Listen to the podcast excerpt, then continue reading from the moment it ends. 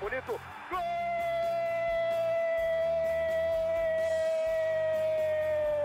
Uma grande jogada de Renato pela direita. Partiu Luan, dominou o lance, é bom, o lance é bom, o lance é bom, o lance é bom. Olha o gol, olha o gol, olha o gol. Golaço do Grêmio. Para Everton, chegou, fez a finta, outra boa jogada, cruzamento. Olha a chance, olha o gol, olha o gol, olha o gol, olha o gol, olha o gol. Gol do Grêmio! Torcedor tricolor, iniciando mais um podcast aqui em Gé. Globo, episódio 275. No último sábado, o tricolor goleou Lanterna Santa Cruz, preocupou e, ao mesmo tempo, empolgou em dois tempos distintos na partida. E estamos na primeira semana grenal de 2024. Tudo isso e muito mais a partir de agora, ao lado de Kathleen Rodrigues, a nossa Kek, torcedora influenciadora. Fala, Kek, aquele abraço. Fala, Bruno, Gabi, torcedor gremista, abraço para todos. Pois é, o Grêmio é isso aí mesmo. O Grêmio preocupou, o Grêmio empolgou, o Grêmio goleou, tudo no mesmo jogo. E agora tudo é Grenal. Bora pro clássico. Gabriel Girardon, repórter de Gé. Globo. Fala, Gabi, aquele abraço. Um abraço, Bruno, Kek, torcedor tricolor. Mas é uma apresentação, pelo menos no segundo tempo, muito boa do Grêmio no, no, no, sábado. Fez valer a superioridade em relação à lanterna, mas é bem verdade que tomou um susto no primeiro tempo. E a partir de agora, tudo é Grenal. Não há a menor dúvida em relação a isso. Eu sou Bruno Ravazoli, também repórter de Gé. Globo, e junto nós formamos o juntos nós formamos o podcast do Grêmio. E este é o episódio 275. Kathleen Rodrigues, goleada por 6 a 2 o Grêmio até dormiu na liderança, mas no domingo o Inter recuperou a ponta ao vencer o Novo Hamburgo. O que tu achou do jogo, tuas impressões sobre a atuação do Grêmio, né? Com dois tempos distintos, como já falamos. Pois é, eu esperava uma vitória bem tranquila do Grêmio, né? Contra o Santa Cruz, até então lanterna do campeonato, né? Uh, fui para a arena bem tranquila de que seria um resultado ao natural. O Grêmio faz, né? Os dois, dois primeiros gols de forma natural, né? Uh, o Gustavo Nunes, mais uma vez, destaque da partida. Uh, abre o placar depois do Cristaldo. E aí vem um Nana Neném que preocupa demais. Né? O Grêmio acaba tomando é, dois gols. Um, por para mim, uma falha do Marquezin. Para mim, estava meio mal posicionado é, para o lance. E depois uma falha defensiva, uma lambança defensiva, começando pelo, pelo Jeromel. E aí termina o primeiro tempo, eu saí indignada, assim, para pegar um negócio para tomar, saí indignada. Era só o que me faltava realmente o Grêmio é, vacilar dessa forma contra o Lanterna do campeonato numa véspera de Grenal. E aí o Renato muda, né, o time no segundo tempo, agrega qualidade e isso faz total diferença, né? A entrada do Pavon, principalmente o Pavon e do Duqueiroz, melhorou demais ali o, o, o time do Grêmio, agregou qualidade, o Grêmio é, até demorou, né, para fazer o, o 3 a 2 acho que 20 minutos mais ou menos de jogo. Enquanto o Santa Cruz só se defendia, o Grêmio criou, tentou é, e conseguiu fazer o 3 a 2 é, com o Pavon, depois assistência e tudo mais. Acabou goleando o Santa Cruz e aí dá aquele alívio do torcedor na arquibancada. Né? A gente já se olha uma, de uma forma um pouco mais otimista pela entrada dos reforços, que sem dúvida assim, agregou muita qualidade, muita qualidade mesmo. E agora a gente fica se perguntando, será que temos tempo suficiente para entrosar esses caras antes do, do Grenal? E ficou nítido para mim, né? Pavon se escalou, talvez Gustavo Nunes também tenha se escalado, e aí eu fico com uma, uma duvidazinha em relação ao, ao Duqueiroz é, e o miolo ali do meio campo, como é que o Renato vai preparar esse time para o Grenal. Mas no fim, eu saí da arena bem feliz, bem otimista e até um pouquinho esperançosa em relação a conseguir uma vitória lá na casa do meu rival no próximo domingo. É isso aí, que foi o resumão do jogo, né? O Grêmio goleou, preocupou, empolgou. Eu disse no último palpitão que seria 6 a 0 para o Grêmio, mas eu não contava ali com os dois gols do Santa Cruz, eu não visualizei isso na minha bola de cristal. Agora, falando sério em, em relação ao jogo, eu acho que de forma muito justa, todos têm apontado que o ingresso de Duqueiroz no meio-campo e o ingresso de Pavon do lado direito, estas movimentações no intervalo melhoraram o time do Grêmio. E eu assino embaixo. mas é preciso ressaltar também que André Henrique entrou no time e também agregou uma certa qualidade. O André Henrique entrou na vaga de Pedro Jeromel. Quero ouvir Gabriel Girardon sobre a vitória gremista e essas já interrogações para o Grenal. Pois bem, Bruno. Uh, primeiro aproveitar o teu gancho, já. Começa, vamos começar do fim, ou pelo menos do meio, mais ou menos. Uh, a entrada do André Henrique, vale ressaltar a troca do Renato de novo, de tirar um zagueiro, colocar o Vila Sante na zaga por não ter, por imaginar que não teria tanto perigo na defesa e, digamos, expor um pouco mais e ter um poderio ofensivo muito maior. O André entra na frente muito bem, uh, faz o último gol, né? Fecha a goleada. E até mesmo acho que o João Pedro Galvão talvez tenha sido um pouquinho potencializado, jogando um pouquinho atrás do, do André Henrique. Mas acho que a, a vitória passou diretamente nos pés do, do Pavon, né? Ele mostrou muita vontade desde o início. E aquela. E, jogador argentino já tem um pouco do apreço do torcedor, né? E ele deu carrinho, mostrou muita vontade. Já tinha tentado duas vezes antes de, de, de fazer o gol. E, de fato, foi uma estreia, acho que melhor impossível pelas circunstâncias. Entra no, no intervalo de jogo onde estava empatado. Uh, não vou aqui debater mérito ou não, mas o Grêmio tinha feito tinha construído um resultado, feito 2 a 0 uh, ah, numa bobeira ali. Eu acho até é muito questionável, né? Acho que o nosso colega João Vitor Teixeira estava na arena e ele até a gente estava trocando mensagem ali logo depois do gol e ele assim, a gente estava debatendo se foi falha do Marquezinho ou não. Tendo a dizer até que não, cara. Eu acho que talvez se fosse apontar alguma falha, eu acho que foi o espaço. Eu olhei depois mais de uma vez o gol e o Davi, o lateral esquerdo do, do Santa Cruz, ele teve muito espaço. Ele foi avançando, assim, só que o chute foi de muito longe. Então, às vezes, tu tende a, pensar que o goleiro talvez tenha falhado. Mas aqueles chutes de, de rara felicidade, né? E aí, depois, o segundo gol, sim, me pareceu realmente uma falha. O Santa Cruz atacou, entrou área dentro do Grêmio com muita facilidade e empatou o jogo. Renato deve ter ficado pé da vida, né? Uh, chamou, chamou não, pegou o sininho dele, como ele falou do, hum. na, na, na, coletiva pós-jogo, para acordar alguns. Uh, e outros nem voltaram para o segundo tempo, né? Ele fez três mudanças, até não é, não é algo muito comum do Renato fazer tantas mudanças do primeiro para o segundo tempo, assim, logo no intervalo. E surtiu efeito. Uh, gostei muito do Duqueiroz, teve boa movimentação ali, jogando um pouco mais centralizado, caindo um pouquinho para a direita. E o Pavão, sim, esse uh, o grande nome do jogo acho que já já coloca uma, já coloca uma dúvida, digamos, né? Ou até uma certeza que, de, que deva ser titular no jogo no, no clássico Grenal. O time tá, tá se moldando aos poucos, acho que tá mostrando, começando a mostrar qualidade. Acho que a estreia desses dois jogadores aí mostrou que, que o time tem tem bastante qualidade a agregar, ainda tem Diogo Costa depois para entrar. Acho que pelo menos aquele segundo tempo ali deu uma boa amostra que eu acho que é que, essa vitória de 6 a 2 sobre o Santa Cruz, ela aponta caminhos positivos e caminhos negativos. O que, que seria um caminho positivo? Um caminho para o Grêmio conseguir uma vitória. E eu já aponto. Pavon versus René. Pelo que o Pavon fez em 45 minutos, com um gol, duas assistências, colocamos na mesa a qualidade do adversário, lanterna do campeonato, virtualmente rebaixado, colocamos na mesa mas no primeiro tempo, outros jogadores, Galdino, por exemplo, eles atletas não conseguiram render o que rendeu o Pavon. Então eu penso que de cara o argentino já se escalou no time para o clássico Grenal. E aí vem um ponto positivo. O Grêmio passa a ter um jogador de velocidade, um jogador de um contra um, um jogador que pode fazer gols ou dar assistências. Então aí é uma vitória, é um caminho para a vitória, Pavon versus René. O caminho para a derrota, Keck, espaços generosos no meio campo. O primeiro gol do Santa Cruz, para mim, é um escândalo. É. O goleiro Pitol toca na esquerda pro lateral, o cara domina, ninguém marca, o Galdino não volta, o Vilha Sante não encurta, o Fábio marca o ponteiro, o João Pedro, perdão, marca o ponteiro e o cara vai indo, vai indo, o cara dá uma bomba, tudo bem, o cara acerta na Mega Sena, né? O cara manda uma uhum. porrada contra o Marquezinho dentro da arena do Grêmio e faz um golaço. Pode ser até candidato ao prêmio Bush, é verdade. Camisa 6 David do Santa Cruz. Mas o Grêmio não é de hoje, Keck. Fornece espaços generosos e eu não estou sentindo firmeza na atual dupla de zaga titular. E eu acho que é uma outra pulga que ficará atrás da orelha do técnico Renato Portaluppi. A goleada sobre o Santa Cruz, ela aponta um caminho que pode ser positivo, mas ela também aponta caminhos que podem dar a derrota ao Grêmio no Beira-Rio. É, eu concordo contigo nos dois pontos, Bruno, principalmente em relação ao espaço que o Grêmio tem dado no meio-campo.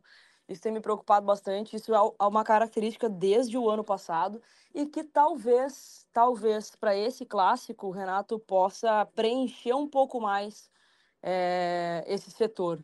Eu acredito, olha, eu, eu não sei, tá? Eu tô com uma intuição de que daqui a pouco ele vai sacar o Cristaldo, o Cristaldo começa no meio, no, no, no banco de reservas e vai colocar o Duqueiroz preenchendo e deixando o time um pouquinho mais fechado e daqui a pouco ter um escape ali é, com as duas pontas de velocidade, que agora o Grêmio tem pontas, né?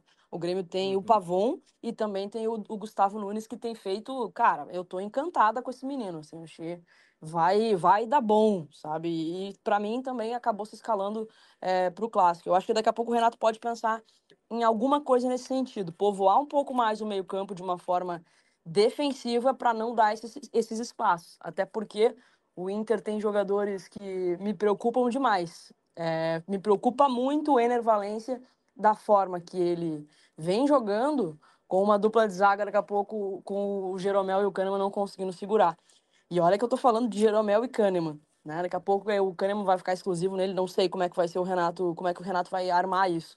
Mas eu também fiquei com essa pulguinha atrás da orelha. Eu vou ficar, eu vou passar um pano do, no sentido uhum. de ah, já estava com 2 a 0, acaba, né, um resultado já positivo, daqui a pouco já relaxa um pouco mais na partida. Ah, já fizemos dois ao natural aqui, agora é só controlar esse jogo já está ganho praticamente. E aí acaba é, relaxando na partida e por conta disso o Grêmio acabou tomando os dois gols. Uh, mas acho, acho que é uma pulga atrás da orelha que a gente começa a colocar. Daqui a pouco até numa eventual contratação, a, gente já tinha comentado sobre isso, né, que se o Grêmio tivesse aí mais oportunidades de, de trazer né, reforços, um zagueiro deveria, um zagueiro titular, né, deveria titular. estar aí na, nessa lista.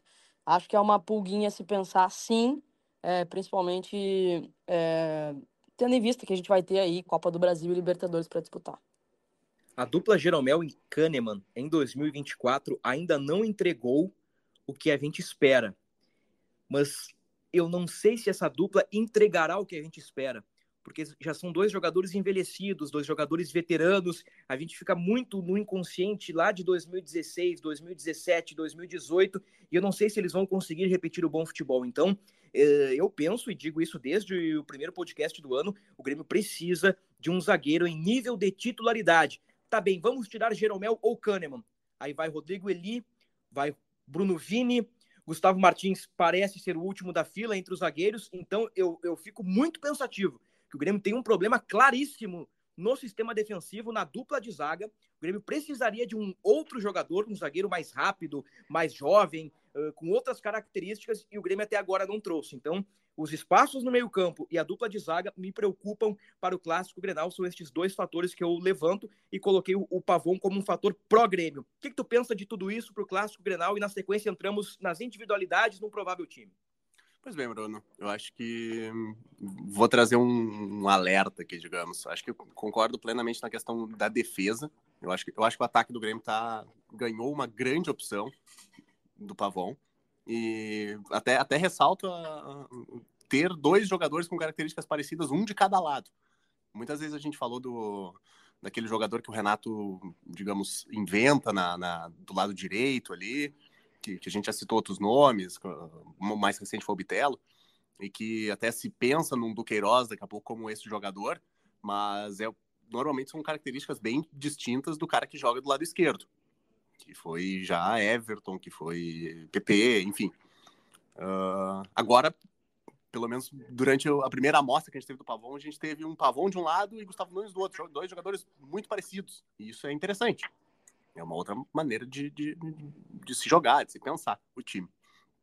Uh, o que eu ia falar do alerta da questão defensiva foi que o Renato mais uma vez já bateu na tecla, e ele falou durante o último jogo agora, que o time dele uh, dá espaços, o time dele gosta de ter a bola, gosta de atacar, que é um time para frente e que naturalmente ele vai dar espaço para o adversário. E que se ele fizer, se ele tomar um gol todo jogo, mas fizer dois, ou tomar dois gols e fizer três, tá tudo certo. Só que não é sempre que isso vai acontecer. E depende muito da qualidade do adversário também. E, e, e, o próximo adversário é certamente, é de longe, o mais perigoso desse campeonato que ele disputa até o momento. E a gente já, já viu boas amostras do, do, do Inter nessa temporada e que tem um ataque muito forte que tem totais condições de, de ter a, a, facilidade que a gente vê outros times mais fracos tecnicamente terem para atacar o Grêmio e talvez uma defesa mais bem postada e talvez o que eu quero dizer é que pode ser que o Grêmio tome esses dois, três gols, mas não consiga fazer mais para ganhar o jogo. Eu penso que hoje o Inter é um time melhor que o Grêmio. Uh, olhando pelo lado do Grêmio, me preocupa o sistema ofensivo do rival, com Arangues, Bruno Henrique, possivelmente Maurício, Alan Patrick, Wanderson, Valência, talvez Alário. Me preocupa pelo que o Grêmio demonstrou defensivamente, Sim. mas ao mesmo tempo eu penso que o Grêmio tem caminhos eu citei o do Pavão como principal. Uhum. A bola aérea defensiva do Inter volta e meia entra. E entrou contra o Novo Hamburgo. No caso, o Luan Parede ganhou do Vitão e fez um gol de cabeça. Não sei se Renato vai colocar Diego Costa, se vai começar com JP Galvão, mas a bola aérea sobre Vitão é uma outra jogada a ser explorada pelo Grêmio. E também outro fator que o Grêmio precisa ficar atento, rebote do goleiro. O goleiro do Inter, ele é inexperiente, ele tem apenas 22 anos, ele era quarto goleiro até o ano passado, virou titular pelas circunstâncias. Ele ainda está amadurecendo, está longe de ser um goleiro afirmado. E pelos jogos do Inter, eu tenho sentido uma certa insegurança no goleiro. Então, fiquem atentos aos rebotes de Anthony. Pode ser um outro caminho para o Grêmio conseguir gols no Beira Rio. E daqui a pouco, tomando um ou dois, faz dois ou três e pelo menos pontua, né? Ou, ou vence o clássico Grenal. O que eu quero colocar para ti, Keck, é que em vários clássicos, já gravamos vários podcasts pré-clássico Grenal, e, e, e, em alguns momentos nós ficamos naquelas. É, talvez assim, ó, a vantagem é levemente do Grêmio. Não, a vantagem aqui é levemente do Inter, mas dessa vez, eu já disse no outro podcast e repito aqui no podcast do Grêmio. No caso, o outro podcast é o do Inter, né? Que eu gravo com o Tomás e o Luca Pumes. O, o, o favorito para o clássico Grenal é o Esporte Clube Internacional, eu não tenho a menor dúvida disso, Keck. Eu concordo contigo, Bruno. Concordo uh, porque eu, eu, eu, vejo o Inter com mais qualidade. Se a gente for fazer jogador por jogador, é, acredito que sim, tem mais qualidade e tem mais entrosamento, acredito eu, porque o Grêmio muito provavelmente vai vai jogar com os reforços que estão chegando agora, que treinaram essa semana, que jogaram uma vez só, né, que não tem um entrosamento ainda. É, acho que sim. Eu, eu se fosse não não pipocaria também em dizer que o Inter é o favorito para o clássico, mas é, é, joga no Beira Rio, diante da sua torcida também, tem essa vantagem do, do fator local. Mas é aquela coisa, né? Já, já dizia Jardel, Grenal é Grenal e vice-versa, né? Não, é, qual, tudo pode acontecer num clássico e eu acredito que o Renato é, vai pensar muito sobre isso. Eu, eu até prefiro, vou te falar, eu prefiro quando o Grêmio vai um pouco desacreditado para o clássico. Uh, se fosse antes da, da partida contra o Santa Cruz, eu te diria assim, ó, meu Deus, eu, tô, eu tenho receio do, do, do Grêmio tomar um rodeão. Mas depois do jogo contra o Santa Cruz, com os reforços, eu já fiquei um pouquinho mais otimista de conseguir um bom resultado no Beira-Rio. É. É, o Inter, inegavelmente, é um bom time, mas tem defeitos. E o Grêmio pode explorar esses defeitos. E o camaleão tático, Renato Portaluppi, eu tenho certeza que vai trabalhar a semana inteira em cima dos defeitos do Inter. E, e já digo mais, Gabriel, te faço a pergunta se o Grêmio é, é, uhum. Franco atirador neste clássico Grenal e se o rival é o favorito. E já digo de antemão, projetando o clássico uma semana antes, ou seis dias antes. O Grêmio no Beira-Rio vai jogar de forma reativa. E eu aposto com vocês agora que o Renato vai, vai montar um tripé de volantes à frente do quarteto de zaga. É possível, Bruno. É possível por, por se tratar de um clássico, por ser fora de casa e também pela maneira como o rival joga e ainda mais jogando em casa. Uh, eu acho que, enquanto a Keck estava falando, eu estava pensando, assim, guardadas as circunstâncias, eu acho que o Grêmio chegou, a, a vez mais recente que chegou como um franco atirador foi 2022, um time de Série B, que, embora o Inter tivesse no início de trabalho e tal, eles se enfrentaram numa semifinal, o Grêmio venceu por 3 a 0 é. guardadas as devidas proporções. Mas eu acho que eu não sei, eu, eu sempre tenho, tendo a pensar na, na, na, questão de ser clássico, de ficar um pouquinho em cima do muro quanto a favoritismo, acho que é um pouco pesado assim falar, mas para não ficar, eu acho que o Inter tá um nível acima, tá um, um, um degrauzinho, nada um degrauzinho acima no, no, no quesito de favoritismo. Pela base que tem, pelo por hoje ser um time mais pronto e consequentemente melhor, podemos dizer, e pela circunstância de jogar em casa também, eu acho que é um time que está hoje um, realmente um passo adiante. E para não ficar em cima do muro, se fosse dizer, eu concordaria com esse favoritismo para o clássico de domingo. É. A Keck fala uma frase que ela é muito interessante, que ela é muito verdadeira no contexto do Grenal. Sempre que o Grêmio chega desacreditado, sempre que o favoritismo está do outro lado, o oba-oba está do outro lado, eu não estou dizendo que o Inter está fazendo o oba-oba, mas torcida, imprensa, tudo que, que, que mexe a engrenagem Grenal, sempre que o Grêmio chega assim, uma rotação abaixo, uma prateleira abaixo, o Grêmio geralmente dá uma resposta positiva. Geralmente o Grêmio consegue unir forças e, e, equilibrar com o rival quando a gente fala da parte técnica, né? Os próprios times com, com os dois treinadores em outro momento. Em, em, outros momentos, ou, por exemplo, quando o Inter foi, uh, teve a primeira passagem do Cudê, que chegou a liderar o brasileiro e tudo mais, e, e o Grêmio também com o Renato, tam, também, não sei se tinha uma discrepância, assim, mas também soube fazer bons uh, enfrentamentos e, e, na primeira passagem o Renato não perdeu para o Cudê, né? Então, acho que tem, tem, tem esse fator, assim, acho que pro torcedor gremista, então, ele pode se apegar um pouco a isso. Com certeza. Grenal no próximo domingo, 18 horas, no estádio Beira Rio, décima rodada do Campeonato Gaúcho. Se o Inter vencer, será o líder da primeira fase, confirmará matematicamente. Se o Grêmio vencer, ficará um ponto à frente do Inter, com uma rodada a disputar. Grêmio vencendo o Grenal e vencendo a última rodada, o Grêmio será o líder da primeira fase. Se o Grêmio empatar com o Inter o clássico Grenal, o Colorado permanecerá dois pontos à frente e na última rodada saberemos quem será, digamos, o campeão da primeira fase, né, do Campeonato Gaúcho, que dá vantagem do mando de campo nas fases seguintes. O que aqui eu falei há pouco sobre um Grêmio com três volantes. Eu vou apostar com vocês agora. Meu palpite é Grêmio com três volantes. Eu não sei se vai jogar Gustavo Nunes ou Cristaldo que seriam, no caso, quatro meio-campistas, Pavon e um centroavante, ou se ele vai com tripé, dois pontas e um centroavante. Mas a entrada do Duqueiroz ao lado de Vilha Sante PP, eu acho que é uma tendência, Keck. Eu acho também, Bruno. Eu acho que é uma tendência. Eu acho que o Renato vai é, preencher um pouquinho mais esse meio-campo de forma defensiva, até por, é, por, por isso que a gente falou, dos espaços que o Grêmio dá. E o Du foi muito bem, o Duqueiroz foi muito bem na, na partida contra o Santa Cruz, né? Eu, eu acho que ele vem para disputar posição no meio-campo. Não acho que ele venha para grupo, não. Acho que eu, tem até potencial para ser titular. Claro que me preocupa um pouco a criação, né? Eu, eu, gosto muito do Cristaldo, muito mesmo. E eu acho que o Renato tende a tirar o Cristaldo. Acho que o Cristaldo deve começar no banco de reservas é, no domingo e vai preencher o meio-campo e explorar as pontas. Acredito eu, tá? De repente, com o PP um pouquinho mais à frente, porque o PP também tem um pouquinho de característica criativa né? Eu, daqui a pouco usar o PP um pouco mais de 10, assim, mas sem, sem ficar muito faceiro também no meio campo. Eu acho que o Renato vai realmente preencher bem esse meio campo aí para tentar diminuir o máximo possível de danos que o rival possa nos causar. PP, PP que é meia, PP é um meia de origem, né? Na, é. na, ainda na base do Flamengo e tal. E eu acho que o Cristaldo perdeu pontos, assim, eu acho me pareceu muito nítido nesse jogo, especificamente contra o Santa Cruz, foi o terceiro jogo seguido que o Cristaldo foi substituído no intervalo.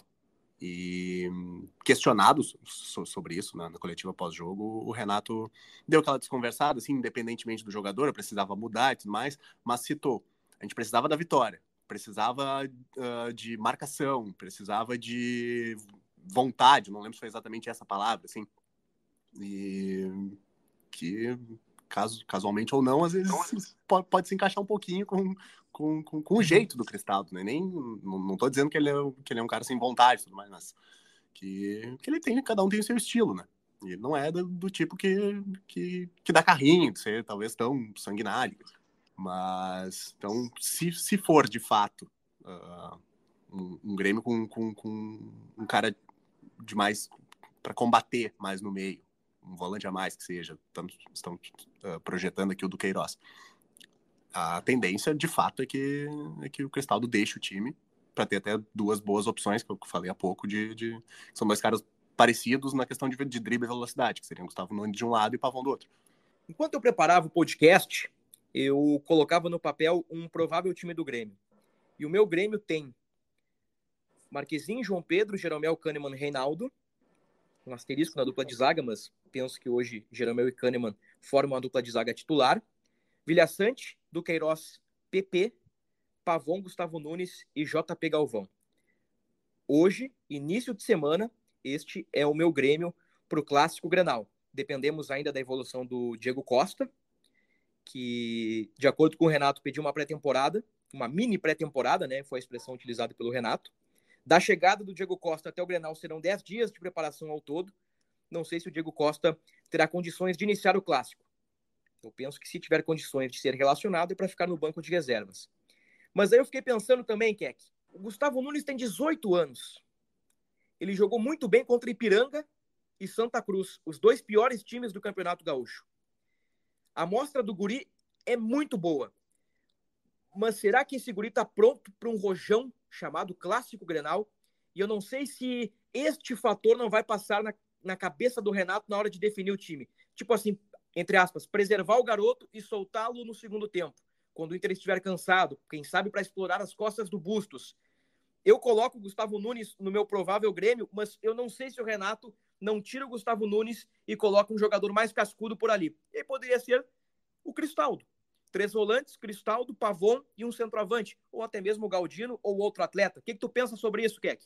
Pode ser, uh, acredito que há uma, algo a se pensar sim, até porque o Renato sempre fala, né, que tem que lapidar os garotos e tal, não pode queimar e tudo mais. Mas eu, eu vejo que o Gustavo Nunes ele demonstrou uma personalidade muito forte nos jogos em que fez. Ele não sentiu, tudo bem, é um, foi um jogo contra o Ipiranga e outro contra o Santa Cruz. Agora é um Grenal, é, o negócio muda de figura. Mas ele foi tão bem, tão bem, que eu não consigo imaginar o Renato é, sacando o, o guri do time agora, assim, sabe? De repente ele colocou justamente contra o Santa Cruz, é, porque não, não se tinha né, a expectativa de que ele seria titular ou não, né? Ele foi bem contra o Ipiranga, mas era um, um time completamente alternativo. Daqui a pouco o Renato colocou ele contra o Santa Cruz justamente para preparar o Guri, né? Daqui a pouco, sei lá, vamos ver como é que ele vai se sentir com o time principal, com o time titular, é, jogando na arena. E o Guri, cara, demonstrou muita personalidade, parecia que estava à vontade. Lembrou muito as primeiras partidas do Natan Fernandes também, que não sentiu a camisa, que jogou contra um Flamengo, que fez gol. E, e eu, se fosse o Renato, eu, eu não podaria o menino. Uhum. Eu, ó, vai jogar, Vamos lá, vamos lá. O Renato falou uma frase muito interessante na coletiva, que ele, ele fala para os guris não terem medo de errar. É, o errar, o erro ele vai acontecer. Se errar é, é, é culpa do Renato, mas que eles não tenham medo de errar. Que eles é, é para ser insinuante mesmo, é para ir para frente, é para é, ter um contra um. E eu acho que o Renato é bem corajoso em alguns momentos. Então, eu acredito que eu acredito que o Gustavo, o Gustavo Nunes se escalou nas últimas partidas que fez. Ele teve oportunidade contra o São Luís, jogou contra o Ipiranga e depois contra o Santa Cruz. Eu acho que já criou ali uma, um, uma confiança do Renato para que entre no clássico. E tomara que entre, tá? Para mim, o, o, o, Grêmio do Grenal é esse, é, é o gabarito que tu citaste aí, Bruno. Para mim é esse o time, tendo aí a, a ficar de olho na, na, condição do Diego Costa. E mesmo se tiver condição, não sei se o Renato já colocaria ele de, de início, assim, daqui a pouco entrar no clássico, não sei. Mas eu acho que o Renato não vai não vai ter essa, essa pulga em relação ao Gustavo Nunes, não. Cristaldo perdeu pontos, Gabriel. Hum. Gustavo Nunes ganhou todos os pontos do Cristaldo. Pode ser, mano, pode ser. Só vou, só pra, pra eu fui atrás aqui para só para falar corretamente, assim, a, que o Renato utilizou na coletiva sobre o Cristaldo. Eu falei que ele tinha falado algo como faltou vontade, ele falou faltou, uh, tava, estava faltando entrega. Não exatamente sobre o Cristaldo, mas ele falou que tava, o time precisava da vitória, também empatando o jogo, precisava de agilidade, posse de bola, marcação e mais entrega. Então foi isso que eu, que, que eu falei que poderia casar mais ou menos com. Para mim, o recado pro Cristal. É, eu concordo contigo. Nas entrelinhas, né? Nas ele, entrelinhas. Ele, ele, deixou claro, assim, independentemente do jogador, tudo mais, que ele tinha que mudar o time, mas nas entrelinhas dá para entender isso Não aí. foi pro Jeromel esse recado, né? Que é, saiu no é, intervalo. Pode ter sido pro Galdino também. Sim. Uh, mas enfim, Gustavo Nunes. Uh, jogou bem também contra o São Luís, né? Tu tinha falado Ipiranga e, e Santa Cruz. Ele estreia uhum. profissionalmente contra o São Luís e o time tava perdendo o jogo, ele dá assistência pro gol do Galdino. Naquele jogo ele substitui Natan Fernandes, que deve estar de volta no Grenal. pelo menos à disposição. Até umas imagens que a gente, um pouquinho antes de gravar aqui, umas imagens é, divulgadas pelo Grêmio nas redes sociais do treino de hoje, agora à tarde, que o João está lá acompanhando, inclusive. O Natan aparece fazendo os trabalhos com, com, com os demais companheiros ali. Então, é mais uma, mais uma opção. Mas eu acho, Bruno, para dar meu pitaco aqui, que acho que esse talvez seja um tipo de clássico que para o jogador ter uma uh, experienciar o clássico, sendo um jovem de 18 anos. É um jogo no Beira-Rio, é bem verdade, o, o, o rival vem bem, mas se for pensar friamente, pelo menos na questão de tabela, é óbvio que qualquer clássico tem valor. Mas pelo menos na questão de tabela, talvez ele tire um pouquinho de tamanho, peso. Então, para ser justo, né, pela meritocracia, ele tem se escalado. Uhum. O Renato fala muito em as oportunidades estão sendo dadas, depois não diz que não teve, não teve chance, que não conseguiu agarrar. Ele tem agarrado. Ele tem mostrado isso. E tá num bom momento. Então acho que seria até por justiça mantê-lo nesse clássico. Tu acha que o Diego Costa vai pro jogo? Não. Uh, acho que o Renato falou em. O Renato falou mini pré-temporada, mas se o Diego Costa realmente ficar 15 dias de. de é, é uma grande pré-temporada. É. Pensando que o elenco principal do Grêmio fez 10 dias, 12 dias para ser, ser exato, 15 seria até mais. Deu 10 do momento que ele desembarcou em Porto Alegre até o dia do clássico. Acho que é muito pouco tempo. Estamos falando de um cara de 35 anos que está mais de dois meses sem jogar. Titular, esquece. Eu acho que hum, talvez ele possa ficar à disposição, ser relacionado para o clássico, e talvez, dependendo muito da condição e da evolução dele durante a semana, talvez ter condição de alguns minutos. Pegando o teu gancho do que vale o clássico Grenal, evidente que, em termos de tabela, para o Inter vale a classificação direta na primeira posição, né? Vale a liderança, vale a consolidação da primeira posição, uhum. e para o Grêmio vale readquirir, né? Retomar a liderança do Campeonato Gaúcho. É o que vale o clássico Grenal. Uhum. Mas entre todos os clássicos da temporada, com certeza é o que menos vale. Porque o próximo vai valer título e lá na frente no Brasileirão os objetivos serão outros, né? E ainda pode eventualmente ter um clássico em Sul-Americana. E aqui eu só tô abrindo um leque, né? Pela possibilidade que o Inter está na Sul-Americana e que o terceiro da Libertadores, o terceiro do grupo, vai para a Sul-Americana. Né? Não, tô dizendo que ele vai ser eliminado da Libertadores, só tô abrindo um leque e mesmo assim. Ou uh, Copa do Brasil, que também teria um ou, valor imenso. Ou Copa do Brasil. Então pensem, pô, finais de Gauchão, Brasileirão, Copa do Brasil e numa zebra danada sul-americana, este clássico Grenal da primeira fase do Gauchão realmente ele vale menos. Uhum. Então assim, ó, pensando não pelo Gustavo Nunes agora, mas pelo Diego Costa, que pediu 15 dias uhum. e que uhum. disse o Renato, passa por uma mini pré-temporada.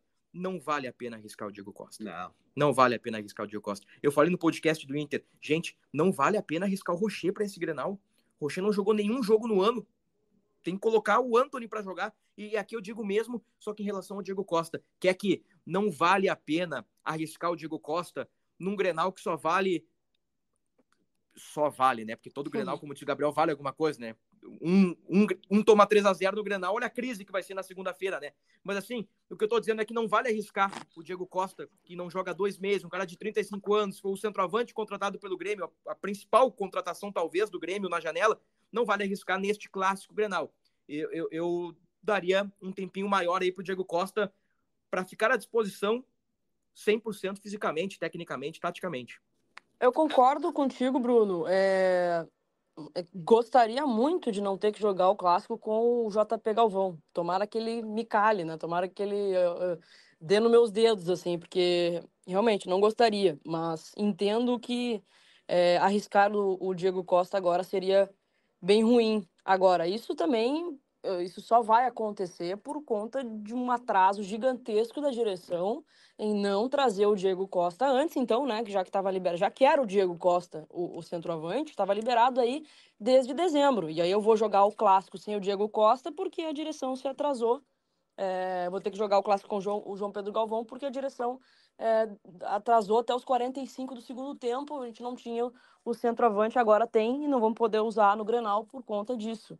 Né? Então, isso me irrita bastante. Eu, eu, eu não gostaria de jogar é, com o JP Galvão. Eu acho que o JP ainda mais fez gol no, no final de semana, é, é, esforçado e tudo mais, mas ele não, não performou no Grêmio e, e grandes jogos assim. Eu não gosto de perder clássico nem no, na hora do ímpar ali para ver que lado o Grêmio vai ficar no campo, entendeu?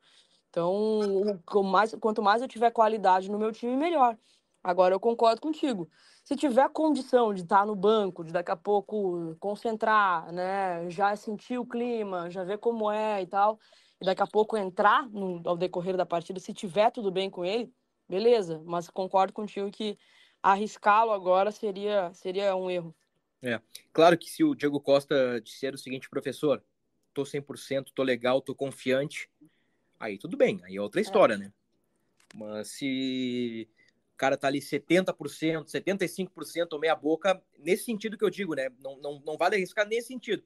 Agora, se o Diego Costa der uma resposta surpreendente ao longo desta semana, uh, que fique pelo menos né, no banco de reservas, afinal de contas, ele foi a principal ou uma das principais contratações do Grêmio para a temporada. Recebemos há pouco aqui a mensagem do João Vitor Teixeira, né? Que desfalca o podcast por conta do treinamento do Grêmio, e ele informa a programação para a semana. Terça-feira, aquecimento aberto, Quarta-feira, aquecimento aberto. E a partir de quinta, esquece, meu irmão. Renato não vai dar colher de chá para ninguém. Então vai uhum. ter aquele mistério grenal aí, três volantes, dois volantes, Gustavo Nunes, Diego Costa, eh, João Pedro ou Fábio, daqui a pouco o Renato coloca o Fábio por algum motivo, enfim. O mistério grenal sempre existe, né? E, e ele persistirá até 45 minutos antes da bola rolar. Quer que mais alguma coisa aí para a gente acrescentar neste primeiro podcast da Semana Grenal? Teremos mais um ainda, hein? Ah, eu acho que é isso. Uh, tô, tô confiante. Tem mais um ainda para a gente projetar o Grêmio. Vamos ver o que vai acontecer ao decorrer da semana, né? Como o Renato mesmo fala, como é que o, como o Grêmio vai treinar durante a semana, né? Espero que, que não tenhamos nenhuma notícia ruim e que o Renato consiga preparar o time aí para que faça um bom jogo no domingo porque eh, não vale nada, mas é Grenal, entendeu? Vale a liderança do campeonato, vale uh, daqui a pouco se consolidar ali na primeira, na primeira colocação e decidir depois os, os matas né, na, na nossa casa. Então, não eu não gosto de jeito nenhum, que ninguém gosta, né? Mas eu, eu fico assim, ó, um ranço se o Grêmio não, não vence o Grenal ou se chega a perder o Grenal. É um, um, um ranço total. Essa semana vai ser de expectativa e, e é isso, vamos, vamos embora. Na próxima quinta-feira a gente é, projeta melhor o, o Grenal. Um abraço, Keki. Abraço, tamo junto, gurizada. Beijo pra vocês. Beijo, Keki. Girardon, aquele abraço. Um abraço, Bruno, Keck, torcedor tricolor. Agora tudo é Grenal. Não há dúvida em relação a isso. Muito bem, ponto final no podcast do Grêmio, episódio 275, né? Uma mescla de pós-jogo do Santa Cruz com pré-clássico Grenal. E na quinta-feira, a gente traz mais informações sobre o Grêmio no Clássico Grenal, sobre a preparação gremista e, claro, damos o nosso pitaco sobre tudo que norteia o noticiário tricolor. Um grande abraço e até a próxima.